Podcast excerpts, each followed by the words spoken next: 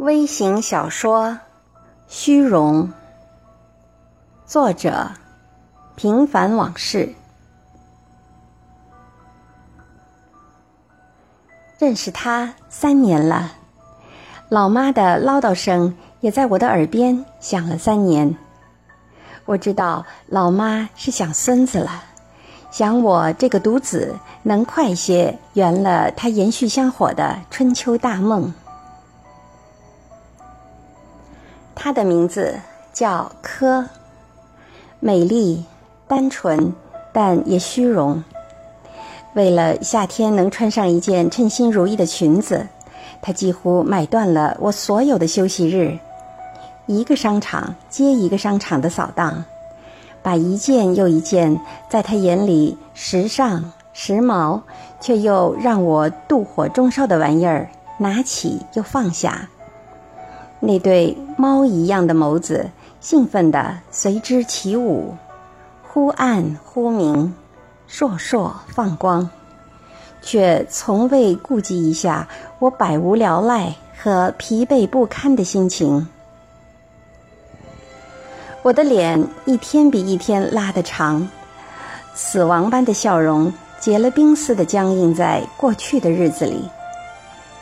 我的语言也像从一架破旧的留声机里发出的声音，单调而机械。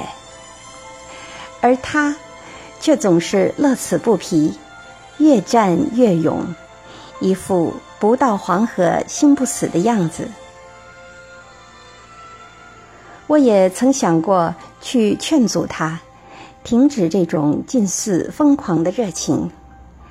但当我的目光和他双瞳里发出来的烁烁绿光遭遇时，就知道我的努力将是徒劳无益，而且是我的一厢情愿。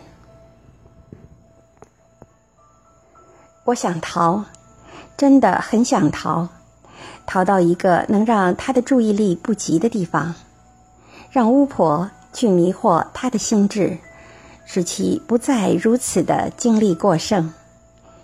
虽然我很茫然，因为这样的幸运好像从来就没有光顾过我的身上，但我还是有所期待。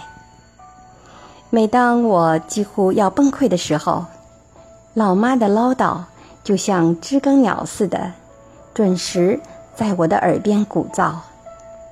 仿佛在我的身后形成了一堵无形的墙，把逃跑的路完全堵死。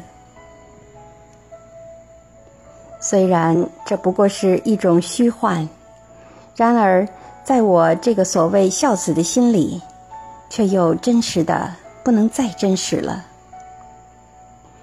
我没有勇气冲破那堵横在心里的坚强，因为我不忍心。